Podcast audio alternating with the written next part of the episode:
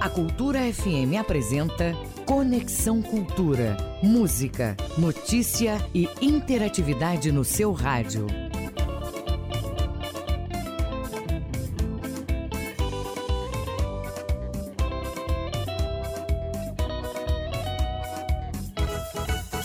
Você está na Cultura FM. São 8 horas e 3 minutos em Belém. Olá, bom dia para você ligado no Conexão Cultura pela Cultura FM, portal cultura.com.br. Juntos até às 10 da manhã. Este programa é uma produção do jornalismo da Rádio Cultura FM. O programa vai até às 10 com atualidades, prestação de serviços, notícias, entrevistas, entretenimento e música.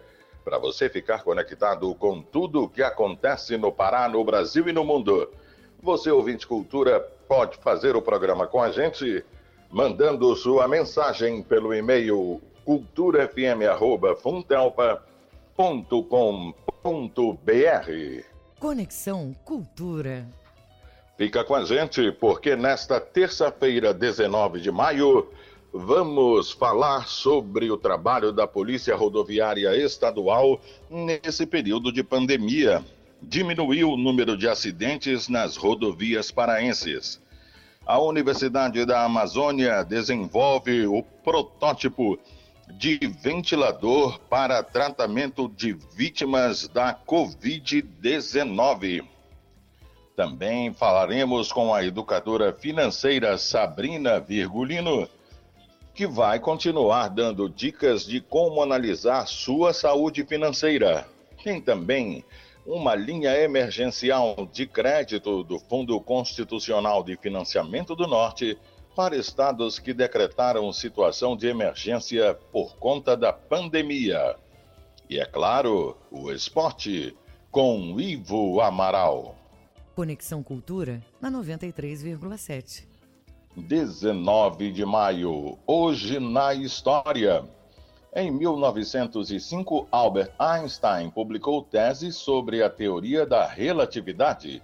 Em 1980, um mês depois de ser preso, Luiz Inácio Lula da Silva foi libertado pelo então diretor do DOPS, Polícia Política do Regime Militar, Romeu Tuma.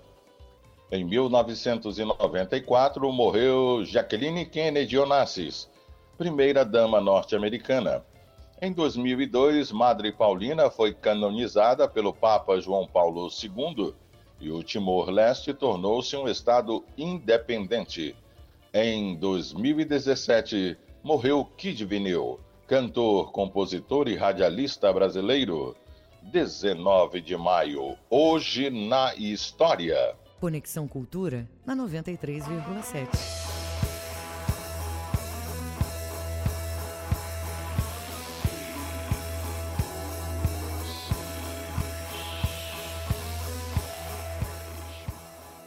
Com mais de 15 anos de carreira, a banda Vinil Laranja, formada por Andro Baudelaire, guitarra e voz, Bruno Folha no baixo e Lucas VH na bateria, lançou em 2019 o CD intitulado Volume 4, quarto disco da banda e primeiro cantado totalmente em português.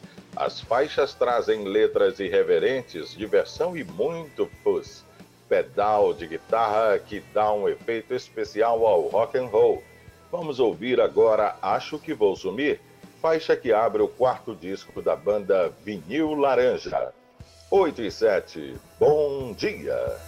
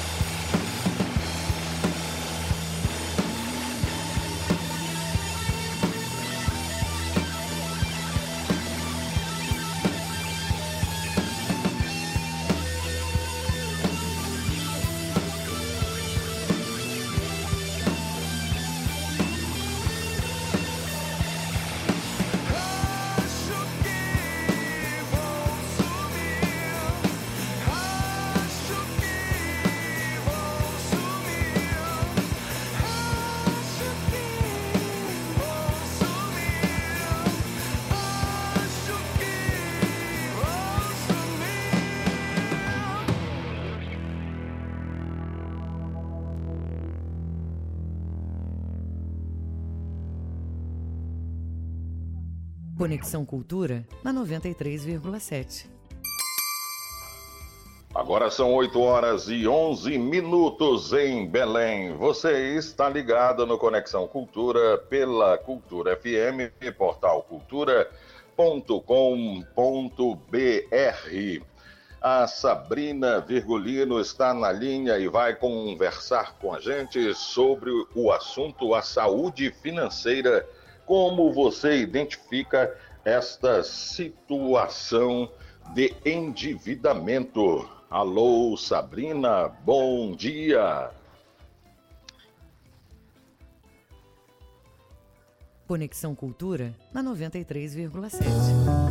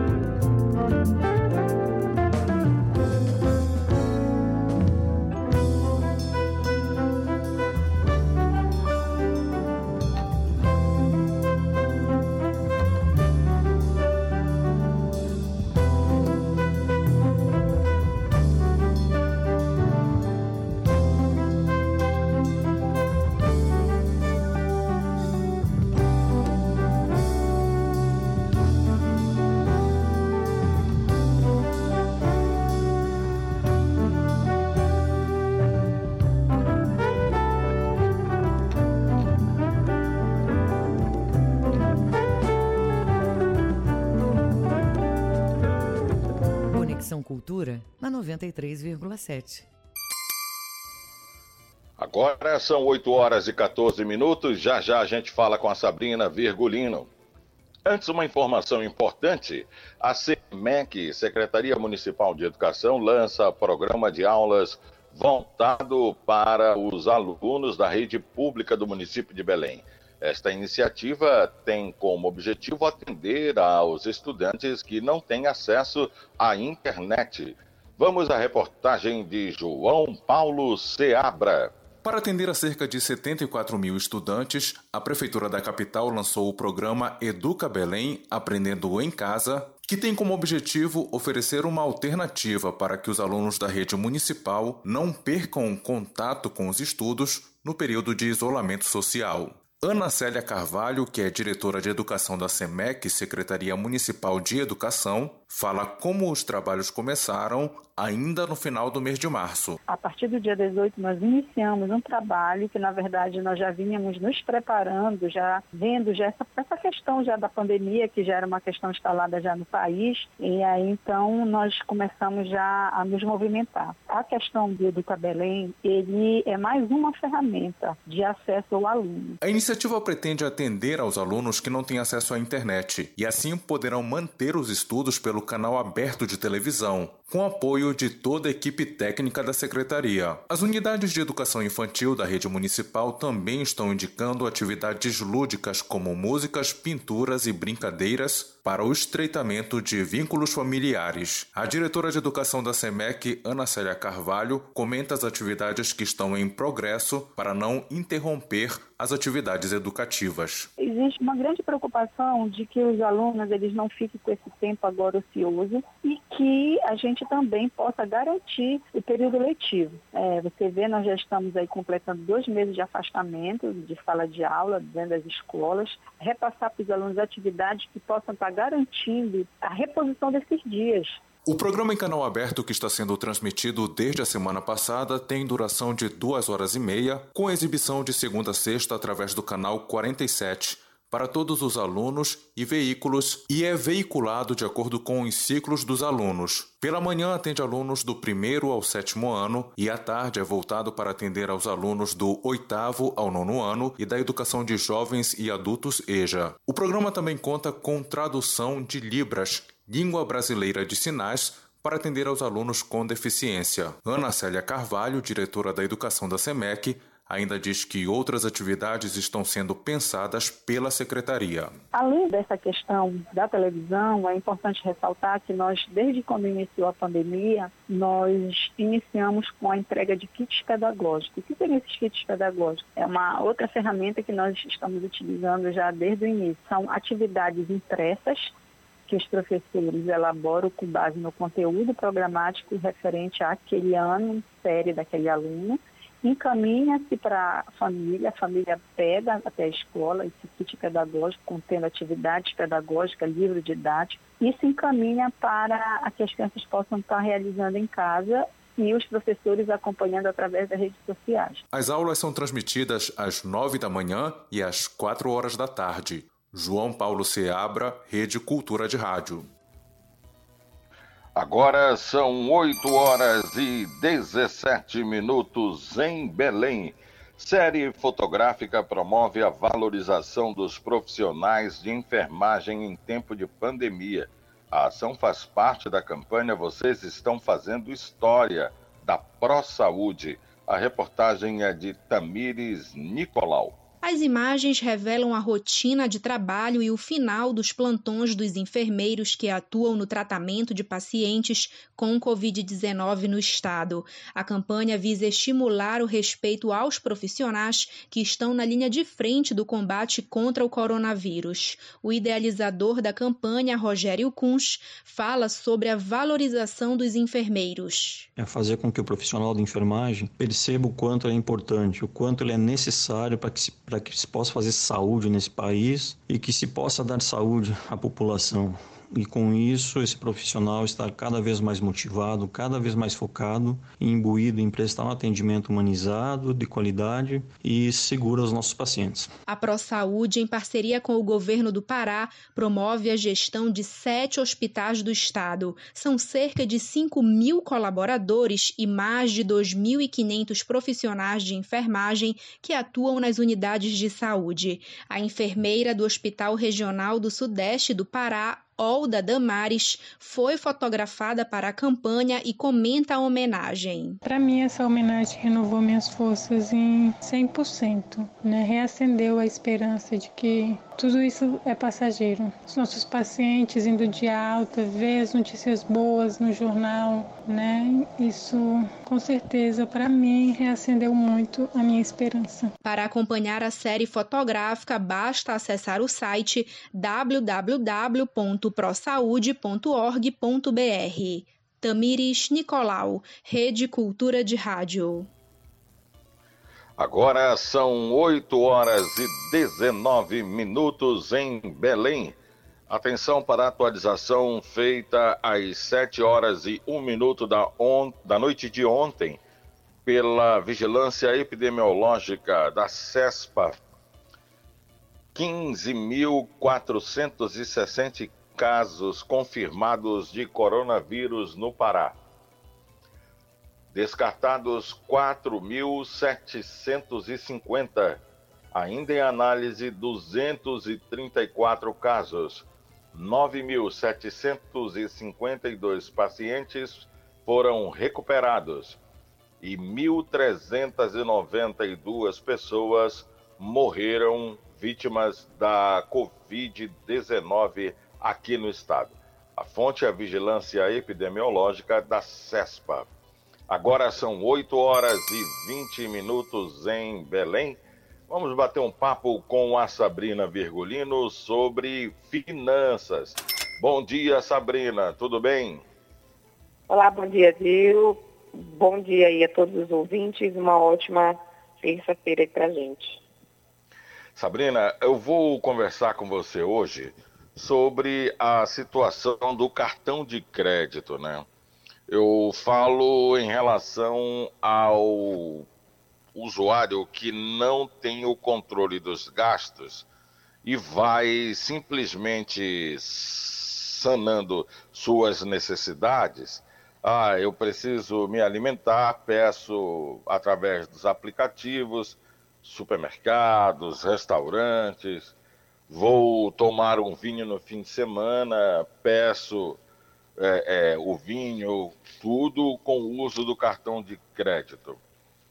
Agora, com os ganhos ou reduzidos ou simplesmente é, é, cortados por conta da, do lockdown e da pandemia, enfim, de todas as medidas que foram tomadas para controle dessa pandemia, chega uma hora em que a pessoa pode ter uma surpresa quando receber a fatura, não é isso, Sabrina? Isso, bom, gente, existe uma briga eterna, né? Entre a dúvida eterna entre passar ou não passar o cartão de crédito. Eis a questão. Bom, é, o único problema do cartão de crédito, principalmente para aquelas pessoas que não se organizam financeiramente falando, tá? É justamente a questão do passar e omitir que você está passando, certo?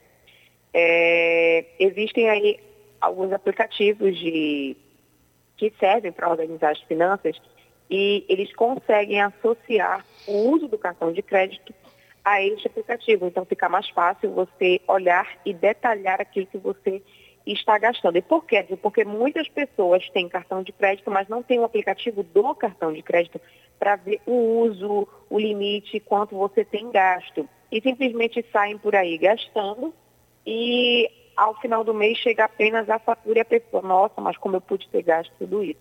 Na verdade, é possível sim, tá?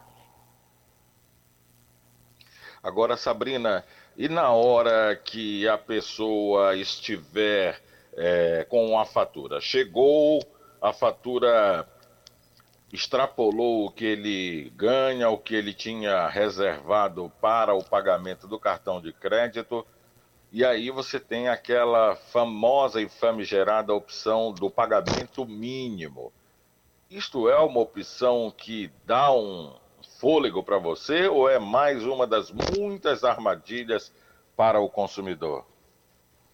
É uma das várias armadilhas para o consumidor, inclusive na questão do score. É bem significativo o pagamento mínimo da fatura, tá? Então, sempre que aparecer para você o pagamento mínimo da fatura, não significa que você está se comprometendo com aquele compromisso financeiro que você assumiu meses atrás.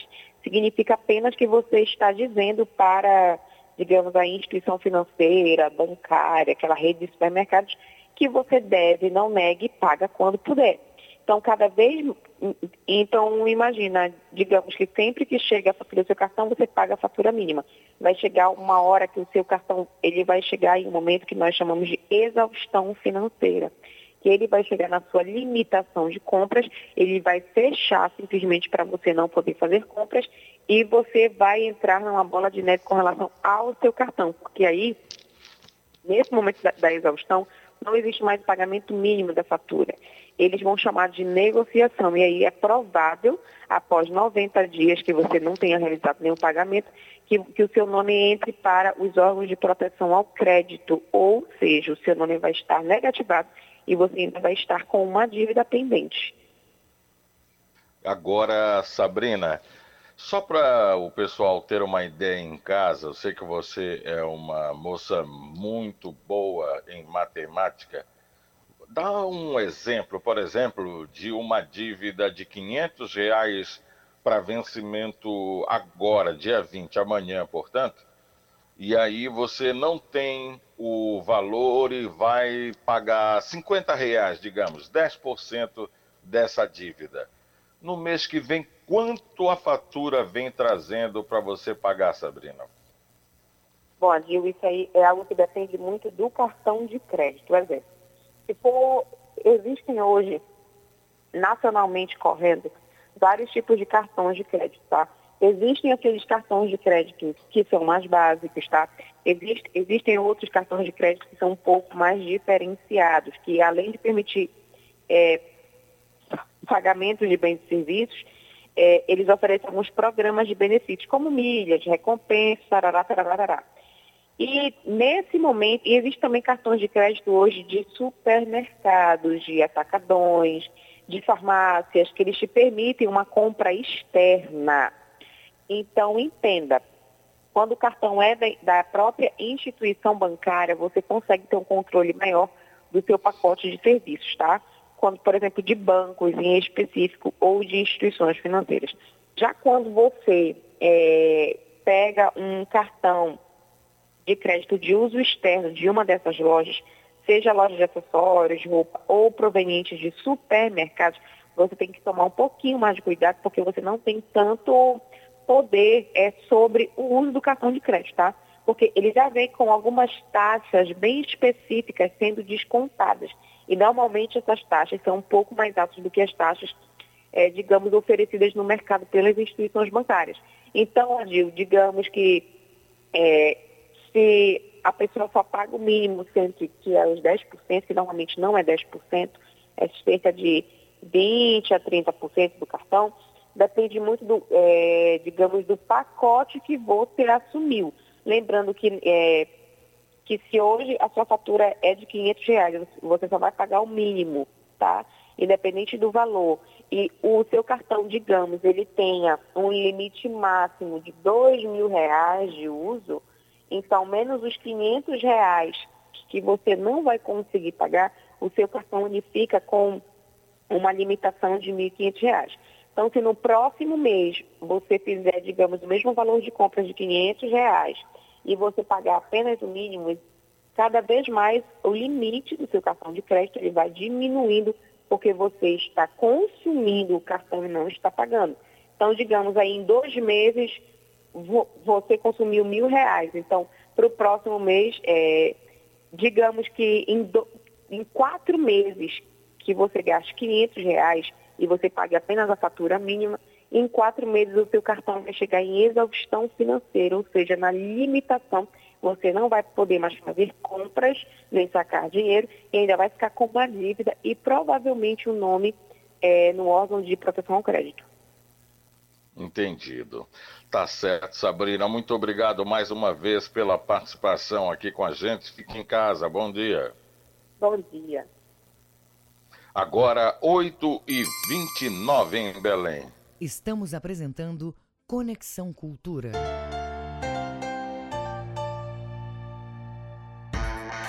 É hora da solidariedade entrar em campo e o capitão do time pode ser você. Faça parte da campanha Federação Solidária e doe cestas básicas para auxiliar atletas de base e do futebol feminino, árbitros, maqueiros e gandulas. As doações podem ser entregues no Seju, no bairro do Mangueirão, ao lado do Estádio Olímpico do Pará, de 8 e meia da manhã às 5 da tarde. Campanha Federação Solidária, uma ação da Federação Paraense de Futebol, com apoio da Cultura, Rede de Comunicação, Bampará e Secretaria de Estado de Esporte e Lazer. Governo do Pará, por todo o Pará. ZYD 233, 93,7 MHz. Rádio Cultura FM, uma emissora da Rede Cultura de Comunicação. Fundação Paraense de Rádio Difusão, Rua dos Pariquis, 3318. Base operacional, Avenida Almirante Barroso, 735, Belém, Pará, Amazônia, Brasil. Chorinho e os Chorões no Brasileiríssimo. Terça, oito da noite.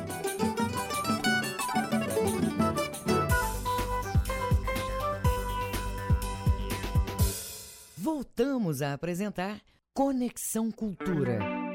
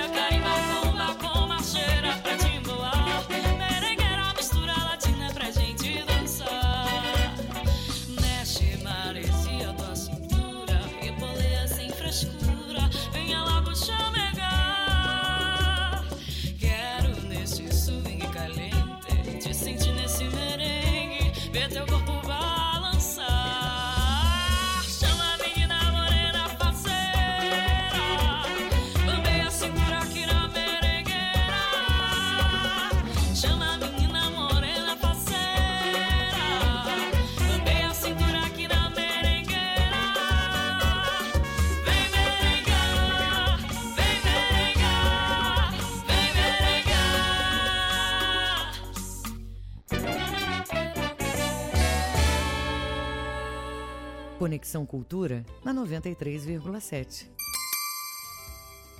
Agora são 8 horas e 34 minutos em Belém. Você está ligado no Conexão Cultura pela Cultura FM e portal cultura.com.br. Até às 10 horas da manhã, muita informação no seu rádio. Fique ligado. Bom, a gente sabe que com o lockdown reduziu a movimentação nas estradas do Pará, nas rodovias estaduais, pelo menos. Nos meses de março e abril, onde foi reforçada essa fiscalização, houve um decréscimo no número de acidentes. Em 2009, neste mesmo período, foram 25 acidentes com mortes. Já este ano, no mesmo período, o número caiu para 20 acidentes com mortes. Cinco vidas foram preservadas em relação ao ano passado. Nós vamos conversar sobre esse trabalho nas estradas paraenses com o Tenente Coronel Leonardo Franco, que é comandante do Policiamento Rodoviário Estadual. Bom dia, comandante. Muito obrigado pela participação no programa de hoje. Bom dia, Dil. Bom dia a todos aí que nos ouvem. É uma satisfação aí estar podendo participar aí do programa e fazer aí uma prestação de contas aí com a sociedade do nosso trabalho. Afinal de contas, a sociedade é que é a destinatária do nosso serviço final. Bom dia, obrigado pela oportunidade. Disponha. É, comandante, o Batalhão de Polícia Rodoviária Estadual tem agora um departamento de estatística. Qual é a importância deste departamento para as melhorias do serviço que é prestado pelo batalhão? Perfeito, meu amigo. Nós, o nosso departamento de estatística, chamado aqui no nosso batalhão de terceira sessão. A terceira sessão, ela é encarregada de fazer aí o cômputo, a contagem de toda a nossa estatística, de toda a nossa produtividade. A partir desse levantamento de dados, né? Vamos falar aqui do, da redução no número de acidentes, essa que você falou há pouco aí de 20%. Nós fizemos o mapeamento desses, desses acidentes, as principais causas e os locais. A partir daí, nós alocamos o nosso policiamento de forma preventiva e ostensiva nesses locais e conseguimos é, lograr êxito aí nessa redução de 20%. É, o, que mais, o que mais se foi detectado né, nesses números é que a principal causa de, desses acidentes foi a ultrapassagem em local proibido, seja é, uma subida, seja uma curva. E nós conseguimos lograr êxito aí nessa redução. Em relação aos pontos mais perigosos, aqueles que merecem uma maior atenção, este departamento agora pode detectar e identificar para uma ação mais enérgica, mais efetiva nesses pontos? Sim, sim, nós, nós, nós temos aí, é, sem dúvida nenhuma, principal, a principal rodovia é, que nós temos esse tipo de problema, mas nós vamos reduzir com toda certeza e com a colaboração dos motoristas e dos usuários, é a alça viária. Né? Mas nós temos posicionado o nosso policiamento de forma ostensiva para evitar isso aí. É, nós também fizemos aí, a, a, a, através do nosso comandante-geral, o coronel Dilson Júnior, ele está viabilizando aí a compra de 10 drones para que a gente faça aí é, a, não apenas a fiscalização da rodovia, mas também para que os drones nos auxiliem é, no apoio aos condutores. O condutor pode ter o carro aí danificado na via, alguma coisa assim. Então, os drones vão nos, vão nos, nos dar um suporte muito bom, tanto na questão da prevenção de acidentes, quanto na questão do suporte ao usuário das vias. A decisão pelo uso da tecnologia, com o uso do drone, ela foi tomada a partir de quando e ela tinha a previsão de ser usada nesse período do mês de julho, mês de férias, que sempre tinha muita movimentação nas estradas. Achamos que este ano isso não vai acontecer, em virtude do momento que nós estamos vivendo, mas para o próximo ano, se Deus quiser, isso tudo já passou e aí esta tecnologia será aplicada também neste momento de maior movimentação, principalmente em busca dos balneários do estado? Com toda certeza, com toda certeza. A tecnologia é, é, do drone, ela vai ser usada aí, como eu falei, é, tanto na questão preventiva quanto na questão é, é, ostensiva, mas principalmente, principalmente, Adil, é, para dar um suporte maior aí para o condutor, para o usuário da via. Uma vez que a gente não pode estar em todo lugar ao mesmo tempo, mas aí a tecnologia vai, vai nos dar esse suporte, porque a visão do drone, a, a imagem capturada pelo drone, ela passa para a gente uma extensão muito grande da rodovia, que vai fazer com que a gente faça um deslocamento, caso seja necessário, de forma pontual. Isso daí é, como eu falei no começo da, da, da, do nosso bate-papo, vai trazer aí mais é, um serviço, vai prestar um serviço de mais qualidade para o destinatário, né, para o nosso destinatário, que é a população de forma geral. Em relação ao comportamento dos motoristas, das pessoas que trafegam nas estradas, é, é, houve uma mudança no comportamento diante deste momento que nós estamos vivendo? Perfeito, muito, muito boa, muito boa, muito boa sua pergunta aí, Adil. É assim, a gente vive aí um momento de, de, de, de enfrentamento aí dessa pandemia. Então existe aí o decreto do governador no sentido de cercear algumas atividades e alguns deslocamentos. Né? E a população ela tem legitimado, sim, a ação dos órgãos de segurança, ela tem legitimado, né? no momento em que está sendo abordada, tem colaborado com a abordagem, entendeu? A nossa abordagem tem sido cortês, educada, os policiais militares, os integrantes dos órgãos de segurança pública estão bem orientados, bem treinados para essa missão. E a população tem colaborado sim, tem colaborado sim com a gente, com os órgãos de segurança, e eu acredito que esteja dando certo aí o nosso, o nosso trabalho. Essa abordagem, ela é uma abordagem de orientação é, em relação especificamente ao lockdown. Ela é ainda de orientação ou já está como no perímetro urbano, onde as pessoas já estão sendo notificadas se forem pegas, flagradas, descumprindo o decreto? É, na verdade, o período de, de, orientação já passou. O período de orientação já passou. Então, em caso de descumprimento, é, em caso de descumprimento do decreto, já estão sendo feitas as, as autuações. Né? Mas eu repito, nós não temos enfrentado problema, a população realmente está legitimando a ação. No entanto, no entanto, o período de, de adaptação, o período de orientação já passou.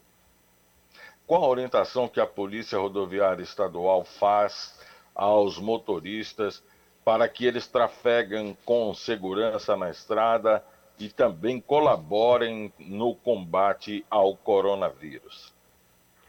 É, do, do, do, com relação ao combate ao coronavírus, a população nas estradas aí fazer apenas os deslocamentos que realmente sejam necessários, é uma questão de saúde, é uma questão de trabalho, aqueles trabalhos elencados como essenciais, né? E permanecer em casa no, no, no, se não tiver aquela necessidade extrema de fazer o deslocamento.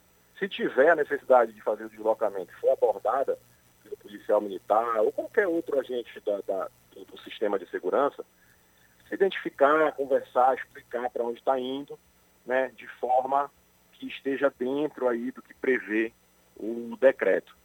No mais, com relação à questão de, de, de prevenção de acidentes, a gente sempre recomenda, a gente sempre é, orienta a questão da direção defensiva. Se todos os usuários é, é, dirigirem aí de forma defensiva, de forma cortês, de forma educada, a gente com toda certeza vai ter uma redução ainda maior é, no número de acidentes. A, a, polícia, a Polícia Rodoviária Estadual, o Batalhão de Polícia Rodoviária, está nas, nas, nas rodovias à disposição toda a população, de todos os usuários, de todos os motoristas, fazendo a sua parte de orientação, de apoio, de suporte ao, aos usuários. Então essa seria a nossa recomendação. Cautela, direção defensiva, né? e vale a máxima aqui, vale a máxima no trânsito. Gentileza gera gentileza, entendeu? Perfeito. Conversamos com o Tenente Coronel da Polícia Militar, Leonardo Franco, que é o comandante do policiamento rodoviário estadual. Comandante, muito obrigado pela disponibilidade. Tenha um bom dia, bom trabalho. Bom dia, Dio. Muito obrigado. 8 e 44 16 para as 9 em Belém.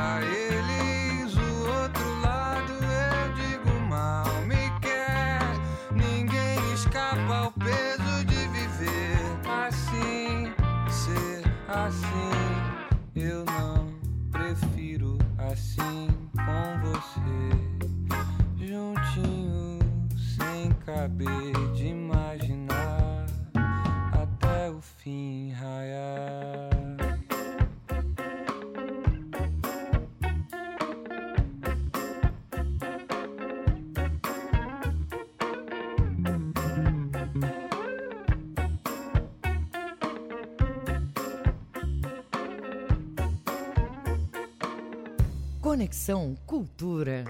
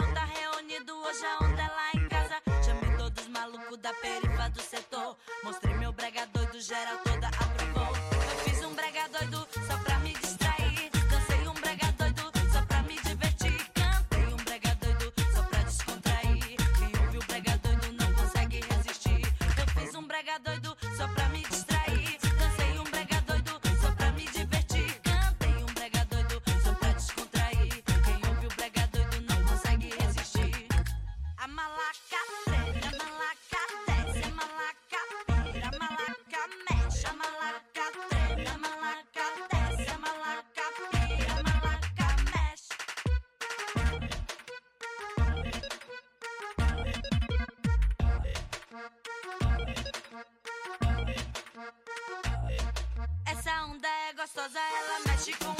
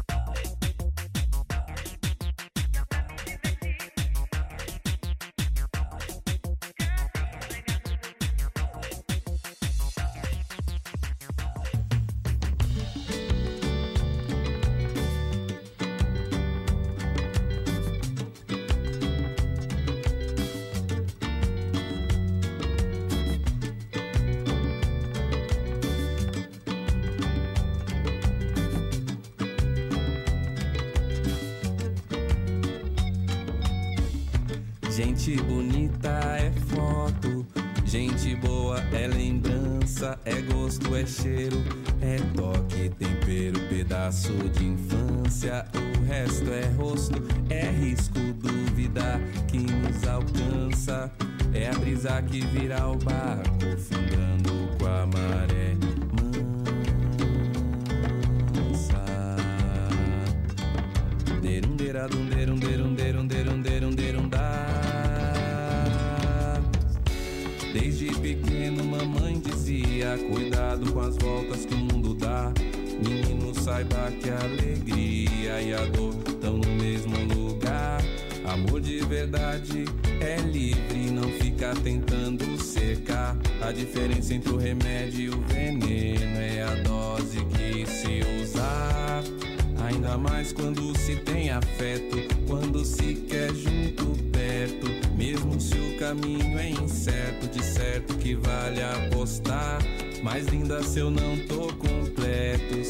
que isso tudo é um processo. O que busco é bem mais complexo. Lhe peço que saiba julgar.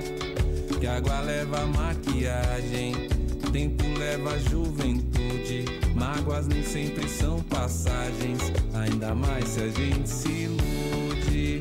Hoje só quero a pureza disso comigo. Verdade de olhares sinceros, onde posso encontrar abrigo.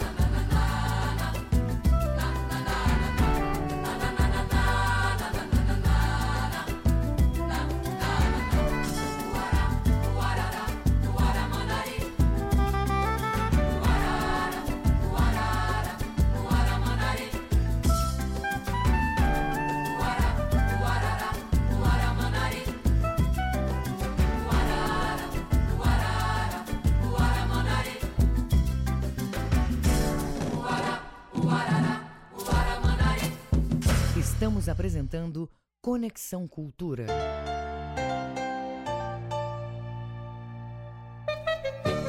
Cultura FM 93,7.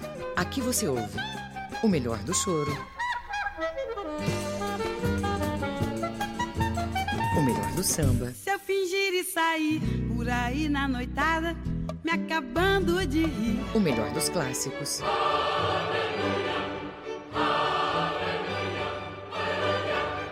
Aqui você ouve tudo que toca você.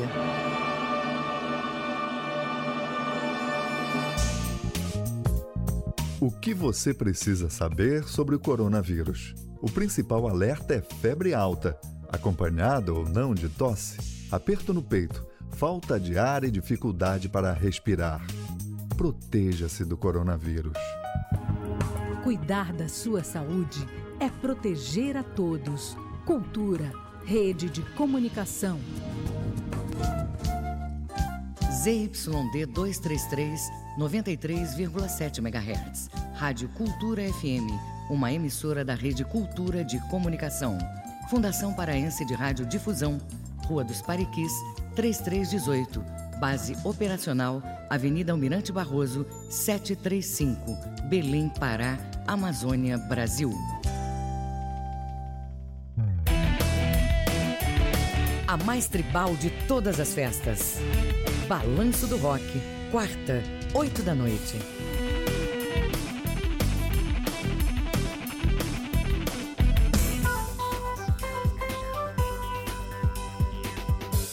Voltamos a apresentar Conexão Cultura.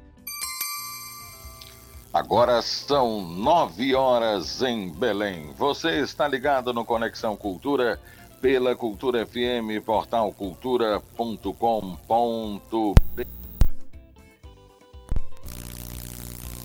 E de docentes. Universidade da Amazônia desenvolveu um protótipo de ventilador emergencial hospitalar. O projeto foi montado em 10 dias no complexo de laboratórios da engenharia do campus da Alcindo Cacela. A iniciativa faz frente à demanda já que é global a busca por equipamentos de unidade de terapia intensiva, UTIs, em meio à pandemia do coronavírus. O aparelho foi analisado por fisioterapeutas da universidade e será submetido à comissão técnica. Depois vai para testes. Estamos com o professor da UNAMA, coordenador deste projeto, Everson, Everton, perdão, Ruggeri. Professor Everton, muito bom dia, muito obrigado pela disponibilidade em conversar conosco do Conexão Cultura. Bom dia, Gil. É, professor, o projeto da UNAMA é simples, de baixo custo de fabricação. Como foi que surgiu esta iniciativa na busca por uma solução barata e prática? Então, Adil, a, a, a, grande ideia que nós tivemos para essa solução foi, na verdade, a gente estar atento às notícias, verificar situações é, que nós é, passamos com nossos familiares, com nossos, nossos conhecidos próximos, onde as pessoas estavam ali sofrendo com crises graves respiratórias é, durante as filas para atendimento de hospitais e unidades de saúde, até mesmo para busca ali de medicamentos. Então, por conta disso, a gente percebeu que havia uma necessidade de estar criando ali esse dispositivo para melhorar ali a respiração dessas pessoas. Quantas pessoas estão envolvidas nesse trabalho? É, nós temos uh, atualmente uma equipe ali composta basicamente por é, cinco professores, são cinco professores da engenharia da UNAMA, é, esses professores é, estão ali, é, nós estamos, na verdade, ah, em, em, em, contato assim, é, justamente para otimizar cada vez mais o projeto, buscar soluções. E agora nós estamos buscando o apoio dos alunos da UNAMA, para que esses alunos possam estar integrando também aos nossos futuros projetos.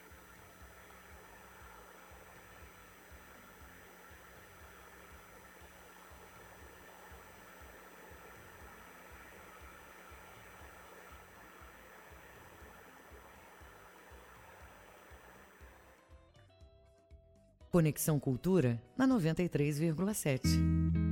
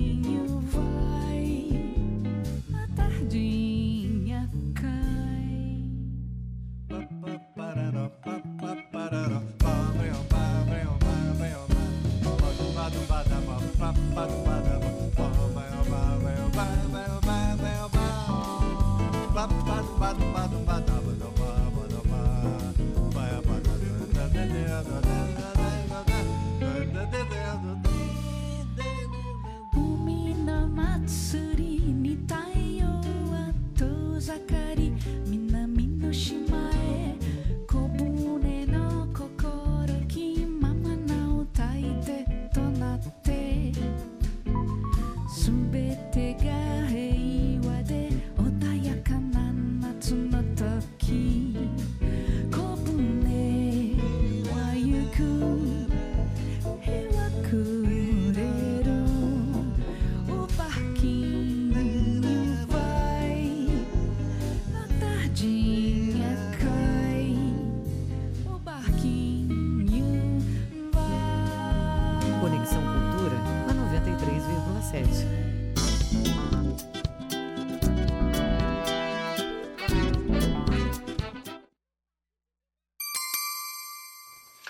Agora são nove horas e sete minutos em Belém. Você está ligado no Conexão Cultura pela Cultura FM e portal cultura.com.br.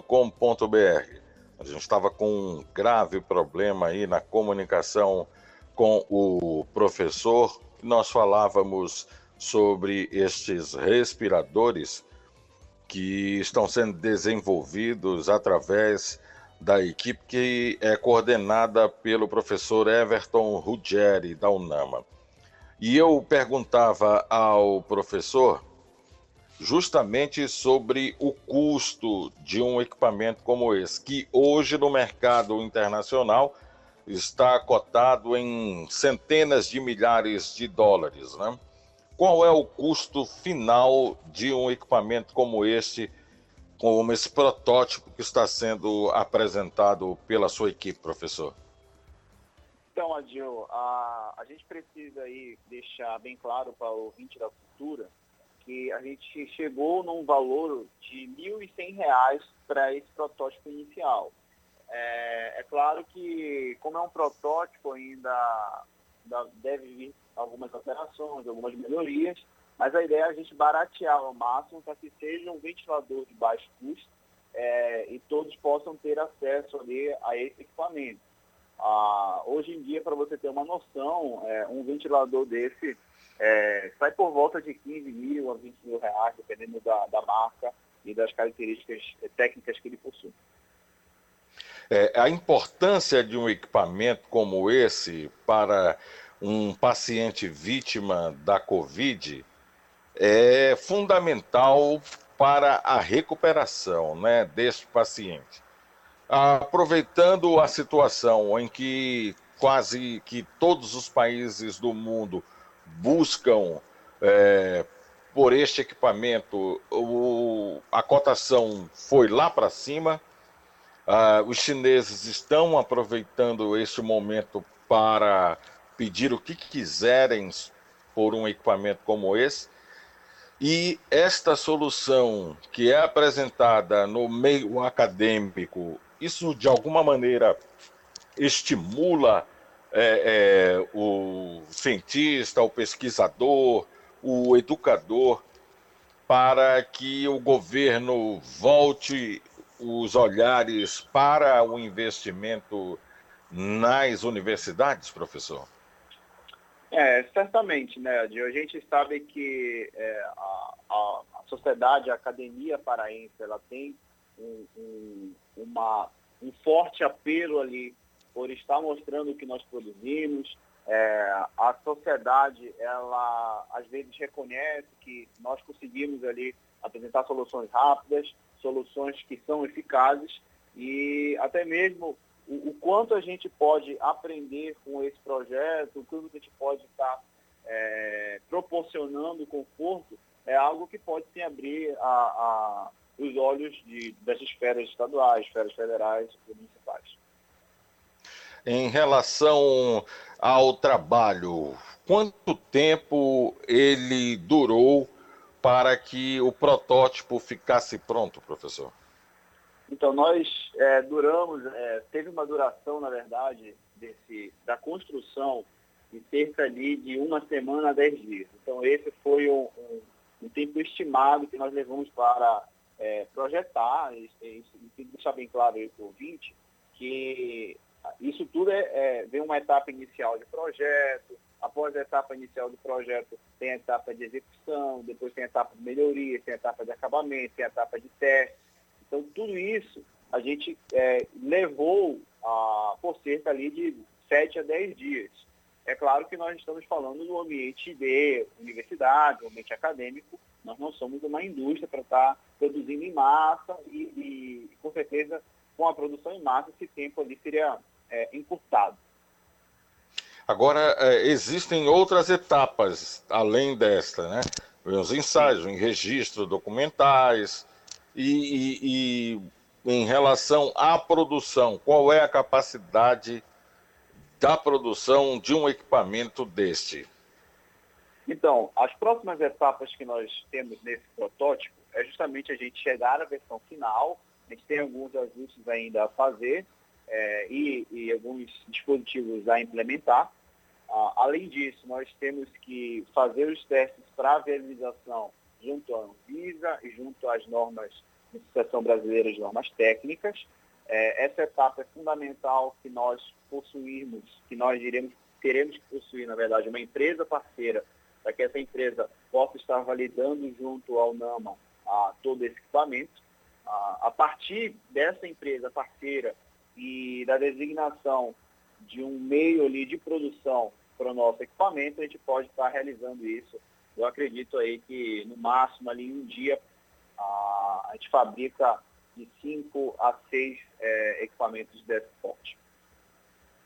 Então é diária a produção é, é, de 5 a 6 equipamentos? Isso é claro, após nós estarmos todos alinhados com a empresa, temos uma linha produtiva sólida, é, isso tudo envolve é, as parcerias que nós teremos que, que, que, formar a partir desse protótipo. Agora, professor Everton, que tipo de empresa aqui no Pará está capacitada para a produção de um ventilador como esse, de um respirador, então, né? É, na verdade, é, é ventilador mesmo termo, né? Nós não, uhum. não chegamos ainda no respirador. Ah, uhum. O ventilador, a gente pode estar associando uma empresa da indústria geral. Essa, essa empresa ela tem que estar certificada junto à Anvisa. Né? A Anvisa ela exige uma, uma, uma série de, de especificações que nós temos que submeter ao nosso equipamento e qualquer empresa que esteja ali certificada junto à Anvisa, que sabe os procedimentos para validação e certificação, está apta a nos ajudar. Perfeito. Eu queria parabenizar o trabalho que vem sendo desenvolvido no laboratório da UNAMA, da Alcindo Cacela, o Complexo de Laboratório das Engenharias, o trabalho que está sendo coordenado pelo professor Everton Ruggeri, que desenvolve um protótipo de ventilador que com certeza vai ter muita utilidade na recuperação de pacientes com Covid-19. Muito obrigado pela disponibilidade, professor. Parabéns, bom dia. Adil, muito obrigado você. É, ao NAMA, é, em nome ali de todos os seus gestores, é, agradeço a oportunidade de estar desenvolvendo nosso trabalho é, e espero que em breve a gente tenha boas notícias da cidade paraense. Agora 9 h 14 se Deus quiser.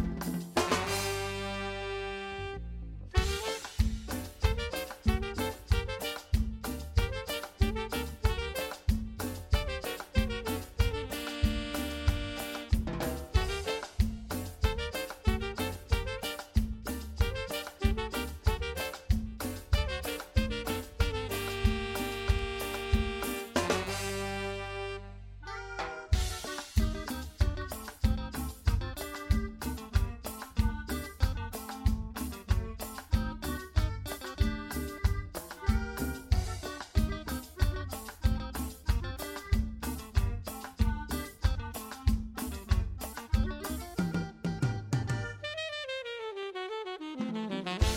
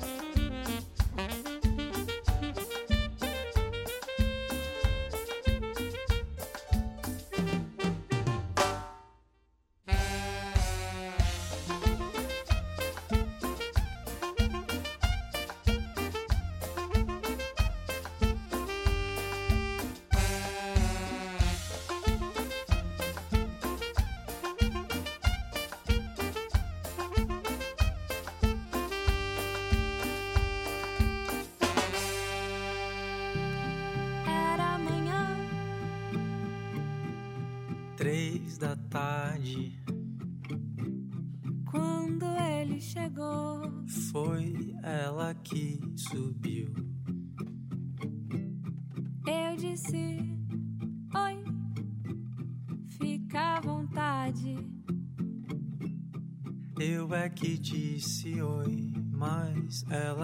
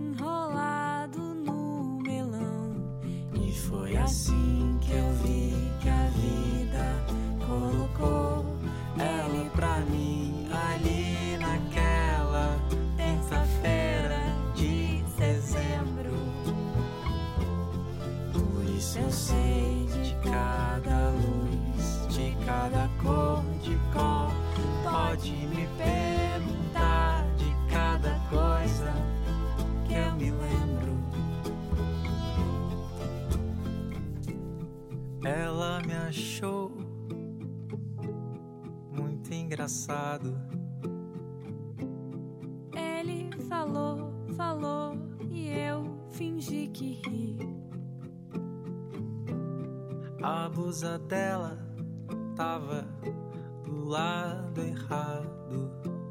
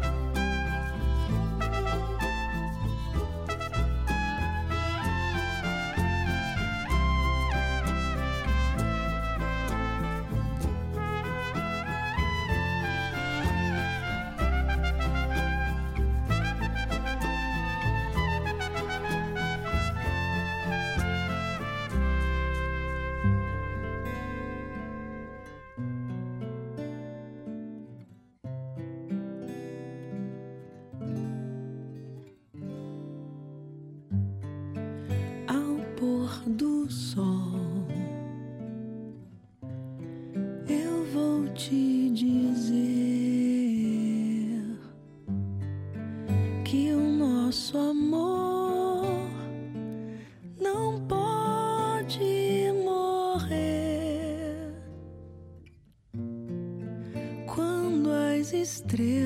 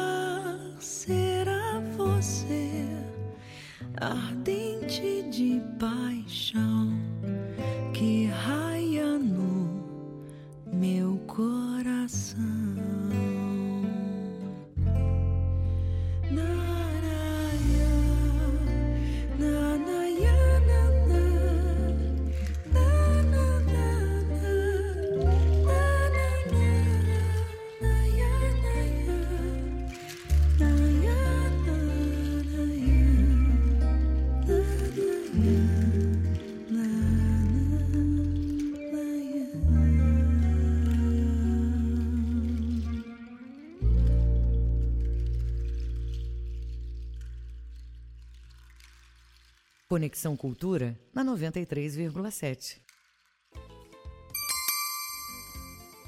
Agora são 9 horas e 24 minutos em Belém. É o Conexão Cultura, pela Cultura FM e portalcultura.com.br. A saída de Nelson Taix do Ministério da Saúde reacendeu o alerta entre empresários sobre o grau de confiança no Brasil para o combate à pandemia do novo coronavírus. Executivos dão mostras de desconforto com a falta de coordenação entre a pasta e a presidência da República. Na sexta-feira passada, durante uma entrevista de Philip Scheimer, presidente da Mercedes-Benz do Brasil e América Latina, ao jornal Valor Econômico, ficou clara frustração.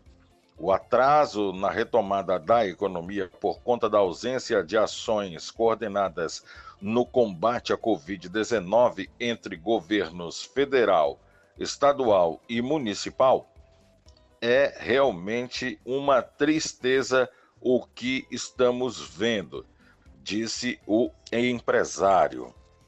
E os outros empresários, a classe empresarial brasileira concorda e engrossa o discurso.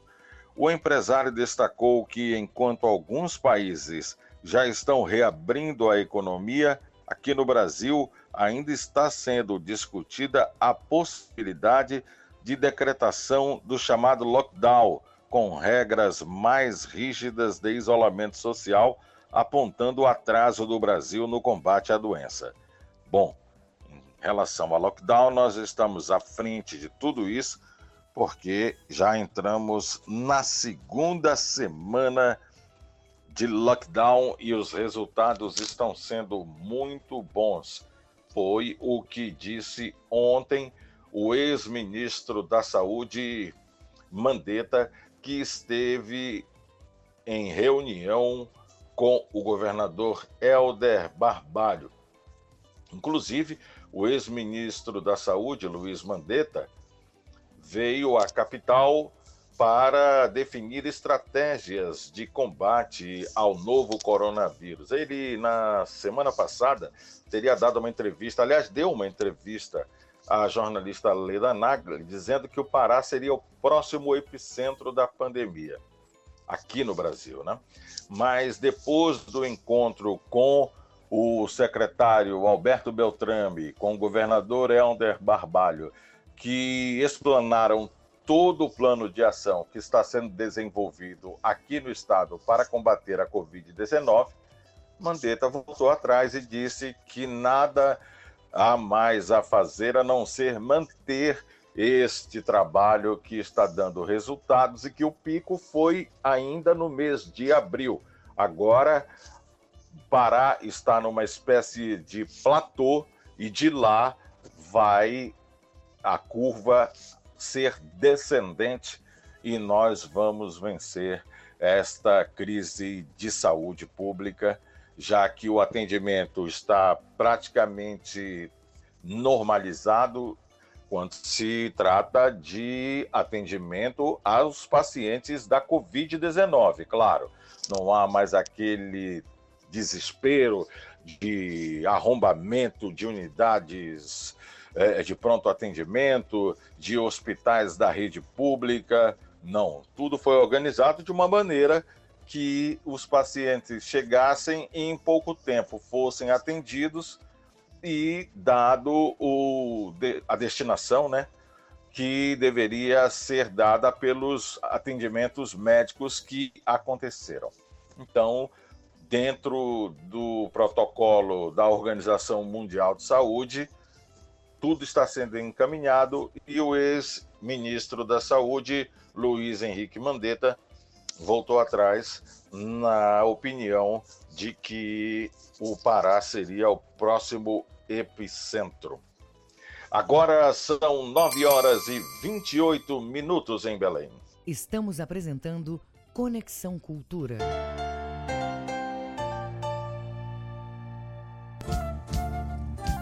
ZYD 233, 93,7 MHz. Rádio Cultura FM, uma emissora da Rede Cultura de Comunicação. Fundação Paraense de Rádio Difusão, Rua dos Pariquis, 3318. Base operacional, Avenida Almirante Barroso, 735, Belém, Pará, Amazônia, Brasil. Cultura Instrumental, quinta, 8 da noite, na Cultura FM.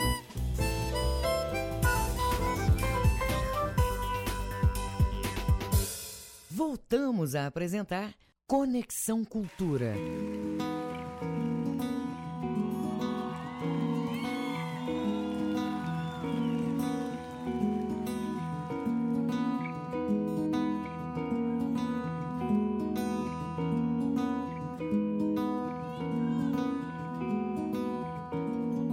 Deixa pra lá, que de nada adianta esse papo de agora não dá. Que eu te quero é agora e não posso, nem vou te esperar. Que esse lance de um tempo nunca funcionou pra nós dois. Sempre que der, mande um sinal de vida de onde estiver dessa vez. Qualquer coisa que faça eu pensar que você está bem, ou deitada nos braços de um outro qualquer, sofrer de saudade de mim como eu tô de você. Pode crer que essa dor eu não quero pra ninguém no mundo. Imagina só pra você. Quero é te ver dando volta no mundo, indo atrás de você. Sabe o que? Rezando pra um dia você se encontrar e perceber você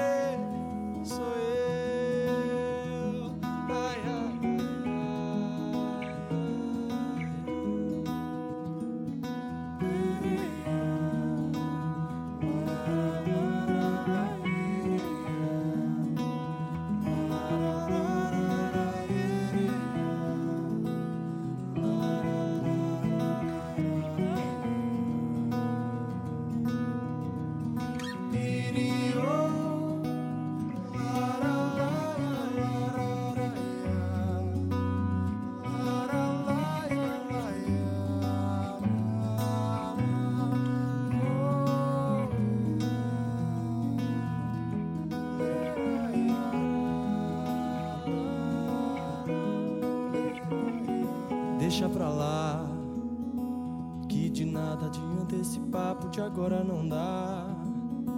Que eu te quero é agora e não posso, nem vou te esperar. Que esse lance de um tempo nunca funcionou pra nós dois. Sempre que der, mande um sinal de vida de onde estiver dessa vez. Qualquer coisa que faça eu pensar que você está bem, ou deitada nos braços de um outro qualquer, que é melhor do que sofrer de saudade de mim como eu tô de você. Pode crer que essa dor eu não quero pra ninguém no mundo. Imagina só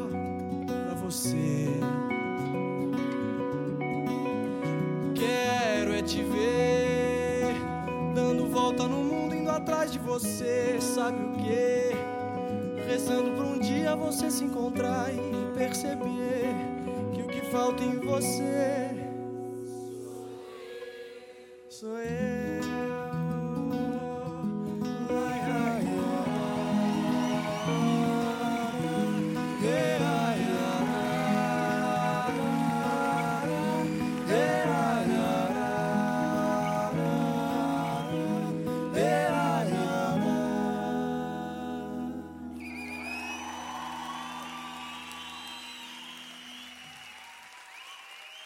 Conexão Cultura na 93,7. Agora são 9 horas e 33 minutos em Belém. Conexão Cultura pela Cultura FM, portal cultura.com.br. Até às 10 da manhã, muita informação no seu rádio. São 9h34. O, a linha emergencial de crédito do Fundo Constitucional de Financiamento do Norte, FNO, disponível aos estados com reconhecimento de emergência ou calamidade pública pela Covid-19, começou a operar em 17 de abril e até o dia 14 de maio registrou 521 operações contratadas, somando 41 milhões e 200 mil reais. Os recursos são disponibilizados através do Fundo Constitucional de Financiamento do Norte, gerido pelo Ministério do Desenvolvimento Regional aos estados que tenham a situação de emergência ou estado de calamidade reconhecido pela Secretaria Nacional de Proteção e Defesa Civil. Nós vamos conversar com o superintendente da Sudã, Paulo Roberto Correia. Muito bom dia, doutor Paulo. Muito obrigado pela disponibilidade em conversar com os ouvintes do Conexão Cultura. Bom dia, Gil. Bom dia a todos os seus ouvintes. E estamos aqui à disposição para fazer o esclarecimento em relação a essa linha emergencial. Correto. Por ser uma linha de crédito especial, quais são as condições criadas e quanto foi destinado à região norte? Bem, Adil, é, o Ministério do Desenvolvimento Regional é, disponibilizou 2 bilhões de reais do Fundo Condicional do Norte para essa linha emergencial. Né? Em relação pra, pra, para os sete estados da sua área de abrangência, é, em relação às condições específicas, Adil, aí eu vou pedir para que o que o ouvinte que esteja interessado, ele entre no prioritariamente o atendimento digital do Banco da Amazônia, www.bancodamazônia.com.br e também nós temos no site da Sudan o passo a passo como ele, é, como ele pode fazer para operacionalizar e pegar essas informações em relação a essa linha de crédito, que é www.sudan.gov.br. Esta parte burocrática, ela pode ser feita completamente através do atendimento digital ou algum, em algum momento o presencial? Prioritariamente, Adil, é, na própria resolução que saiu do Ministério do Desenvolvimento Regional, é que ela seja feita de forma digital. Até mesmo por conta do momento que nós estamos vivendo de pandemia, para que não haja esse trajeto do cliente ao banco, que não hajam aglomerações. Então, a prioridade é que seja feito de forma digital. Obviamente, em alguns casos, isso não vai ser, não vai ser possível, mas a intenção é que seja atendido de forma digital. O FNO tem como principal objetivo a contribuição para a promoção do desenvolvimento econômico e social. Mas nesse período de pandemia, ele serve como um socorro às pessoas desta região, não é isso? É, exatamente. Nós sabemos que nós já temos uma situação econômica na nossa região que tem uma degradação é, significativa em relação às outras regiões, não é, Dil? Então, o governo federal preocupado com essa situação emergencial fez a disponibilização dentro do fundo condicional desses recursos. Né? É importante dizer que prioritariamente também esses recursos são direcionados para micro e pequenas empresas, que, é, que é as que não têm fluxo de caixa, que estão passando por mais dificuldade. A intenção é que essa ação diminua os desempregos que seriam gerados por conta da pandemia. Acredito que nós estamos auxiliando nesse sentido. O Banco da Amazônia tem feito um trabalho fantástico com a sua equipe, liderada pelo presidente Valdeci, e espero que isso realmente contribua. O governo federal tem a intenção que isso contribua para atenuar essa questão do desemprego e, e desse momento de dificuldade pelo qual nós estamos passando. Em relação a este momento, muitas empresas, micro e pequenas empresas, tiveram que fechar as portas, né? Uh, estes valores eles são disponibilizados às empresas para o cumprimento de compromissos com folha de pagamento, é, pagamento de fornecedores. Há algum tipo de exigência da superintendência? Na verdade, são, na verdade, é, é, essa resolução da linha que criou a linha emergencial, ela trouxe dois artigos. Né? um artigo que tratava da linha emergencial propriamente dito, e aí, em relação às linhas, você tem uma linha de capital de giro, que vai até 100 mil reais, e você tem uma linha associada de capital de giro com investimento, Adil. Então, é feita uma avaliação do cliente e, e disponibilizado, é, de acordo com a avaliação, o valor que ele vai ter disponível ou só para o capital de giro ou para o capital de giro associado com investimento. É feito dessa forma. E o outro artigo trouxe também, você não tinha perguntado ainda, mas eu já vou me adiantar, eu acho que é importante também, os clientes da, do Fundo Condicional do Norte que tenham algum problema de inadimplência, de inadimplência é, se nós contarmos os últimos três meses anteriores, então começa em janeiro, até o final do ano, que tenham dificuldades em pagar essa prestação, eles vão poder suspender por até 12 meses o pagamento dessa prestação. É mais uma contribuição, mais um, nós chamamos de um fôlego para esse cliente, para que ele possa ultrapassar uh, esse momento. É, e como o cliente pode formalizar esta dificuldade no compromisso, né? De cumprir este compromisso, por exemplo, de outro financiamento que ele tenha feito? Aí ele vai entrar em contato com, se já for o cliente, ele vai entrar em contato com o gerente da, da agência dele, né? Aí todas as instituições financeiras, além dessa suspensão é, específica do Fundo Condicional do Norte, estão fazendo renegociações, renegociações também, mas é isso aí você vai fazer no caso a caso, com certeza vão estar abertos para isso, e ele vai negociar com o gerente da conta dele essas melhores condições. Isso aí já é uma parte operacional que não cabe à, superintendência, Dil. Perfeito. É, Doutor Paulo Roberto Correia, mais alguma consideração a ser feita ao ouvinte e ao micro e pequeno produtor, pequeno empresário que esteja é, querendo ter acesso a essa linha de crédito especial disponibilizada? Eu acho que é importante dizer que essa linha, para que não para que não haja muita confusão, essa linha ela é direcionada para o setor de comércio e serviços, né? Porque nós sabemos que a, a questão da atividade rural ela continua, né?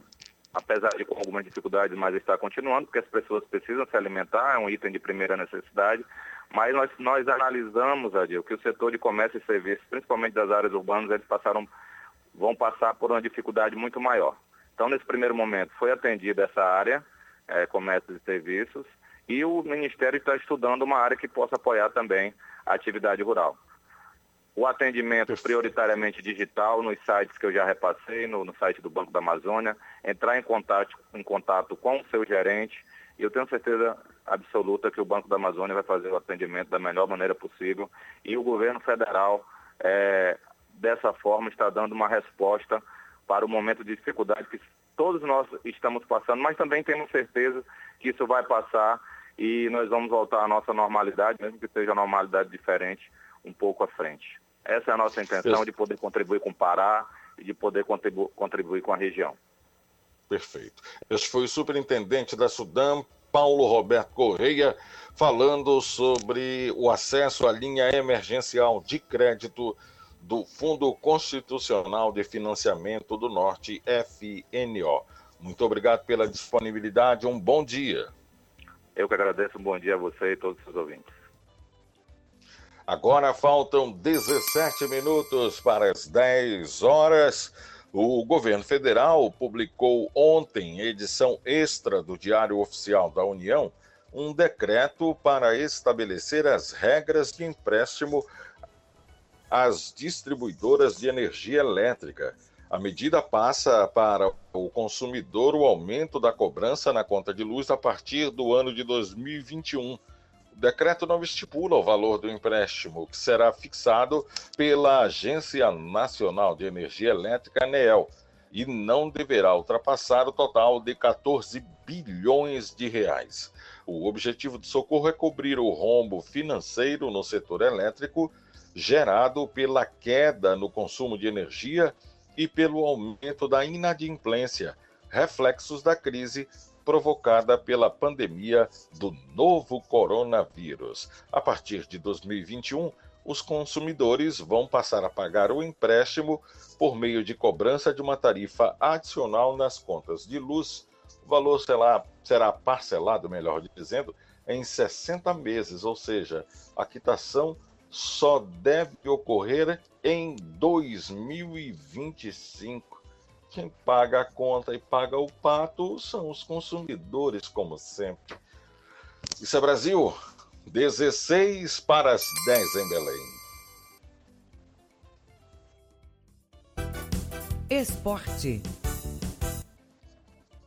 Muito bem, e agora vamos às informações esportivas com Ivo Amaral, que já está aqui batendo bola com a gente no Conexão. Bom dia, Ivo.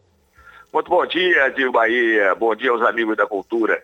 Todo dia eu espero começar esse programa dando uma boa notícia para todo mundo. Atenção, voltou o Campeonato Paraense. Mas nada se resolve, é um protocolo diário discutido, cada um tem sua opinião e tem sua dificuldade. E, na realidade, não há data marcada para o Campeonato Paraense recomeçar. Eu ontem ou anteontem até falei que acreditava que o Paysandu é que estava no caminho certo ao projetar a volta do Campeonato Paraense, o Parazão, para o mês de agosto.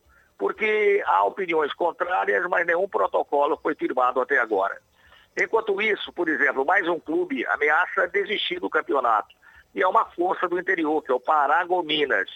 Ele se juntaria ao Tapajós, que já disse que não tem dinheiro para continuar e que dispensou todo o elenco. Quem está torcendo no meio disso é o caçula do campeonato, o Itupiranga, que estaria ameaçado de rebaixamento e com isso ficaria livre da degola.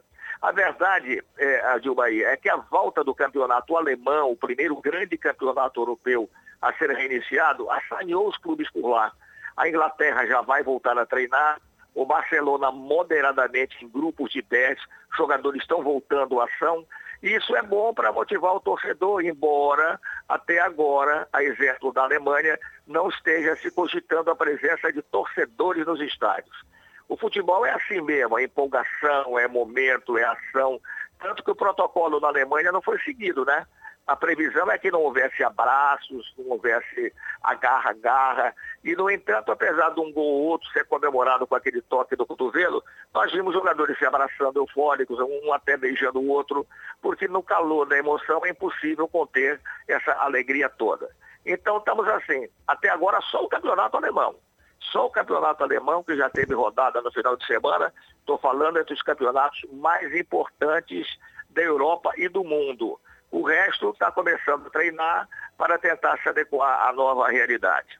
No panorama local, já falei que não há nada ainda quanto à volta do Campeonato Paraense, mas ações isoladas merecem também ser registradas. Por exemplo, o goleiro Vinícius do Clube do Remo, que é tecnicamente um goleiro nota 10, provou que é um cidadão nota 10.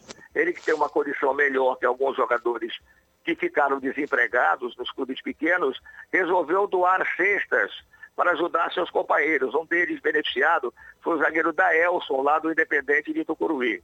Ele já recebeu esse apoio do Vinícius, que está numa ação muito bonita individual, tentando ajudar colegas em situação difícil nessa paralisação do campeonato. E a torcida do Paysandu volta a se animar é que o padre, o, o padre, cantor, galã Fábio de Melo apareceu numa live ao lado da nossa querida Fafá de Belém, vestindo uma camisa do Paysandu. Já descobriram que essa camisa é de 2017 e a turma está se unindo para mandar uma camisa novinha para ver se o padre de Melo, o padre Fábio de Melo, nas suas próximas aparições em vídeo, esteja vestindo a camisa mais atualizada do Paysandu.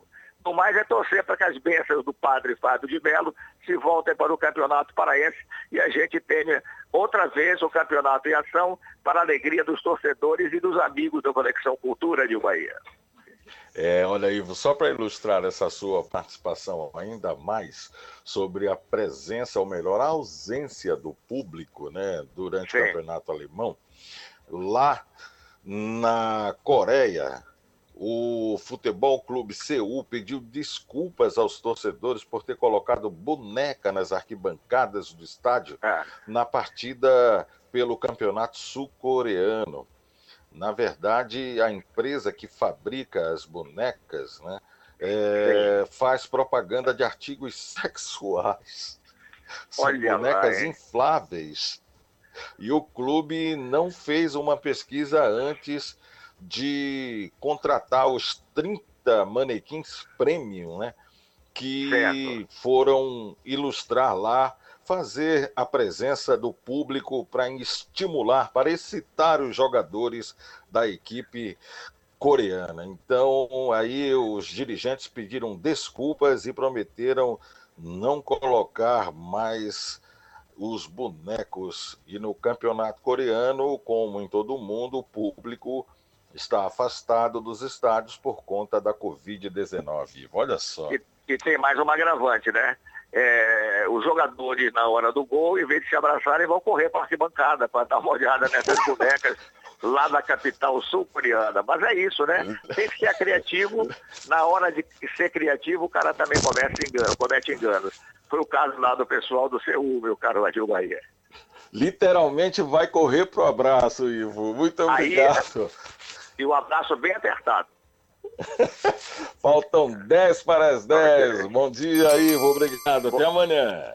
Até amanhã, Adil.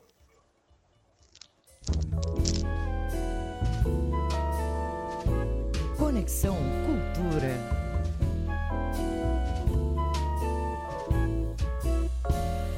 Anda descalça, esvoaçante, ex-aluna de balé, olhar distante, parece etérea, cartomante da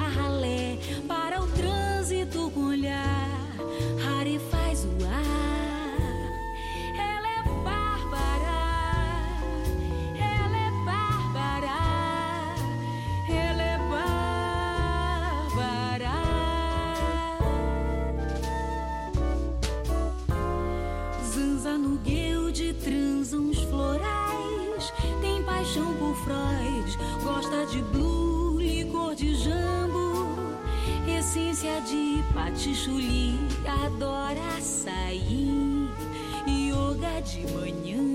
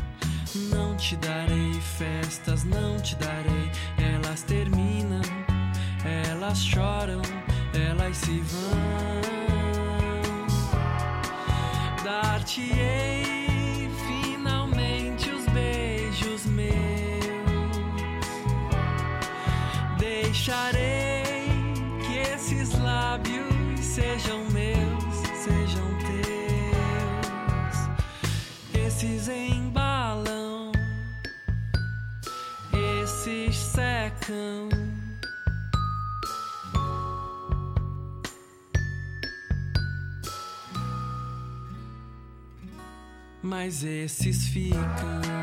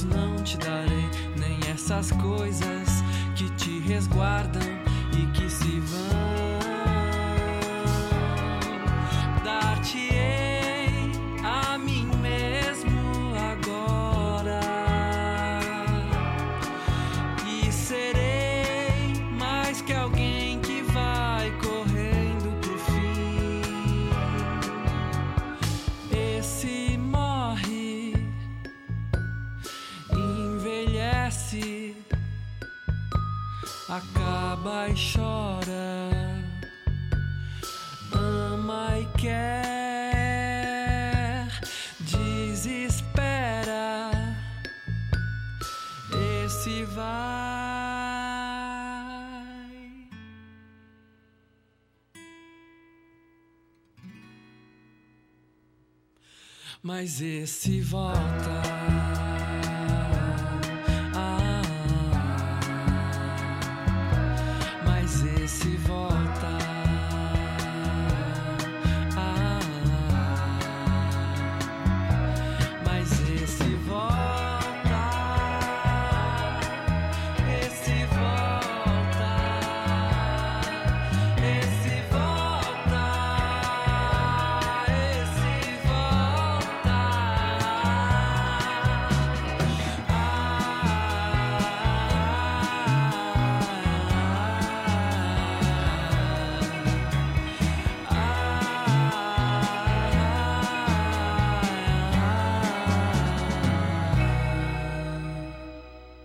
Conexão Cultura na 93,7. Agora faltam dois minutos para as 10 horas. Hoje comemora-se o centenário de Edir Proença, que nasceu no dia 19 de maio de 1920. Foi escritor, letrista, advogado, bancário, jornalista, cronista e radialista. Cursou primário nas escolas Arthur Bernardes e Floriano Peixoto. Concluiu o ensino secundário no Colégio Moderno e também cursou Direito na Faculdade de Direito do Pará, concluindo o curso em 1943. Ele foi repórter esportista no antigo jornal Estado do Pará, depois fazia noticiário na Rádio Clube do Pará, chegando a ser superintendente do departamento esportivo. Em 1946, passou a trabalhar como locutor esportivo da rádio. Edir Proença também foi redator esportivo de jornais como A Vanguarda, Folha do Norte, Flash, o Liberal e a província do Pará. No Jornal Liberal escrevia coluna intitulada Rodapé.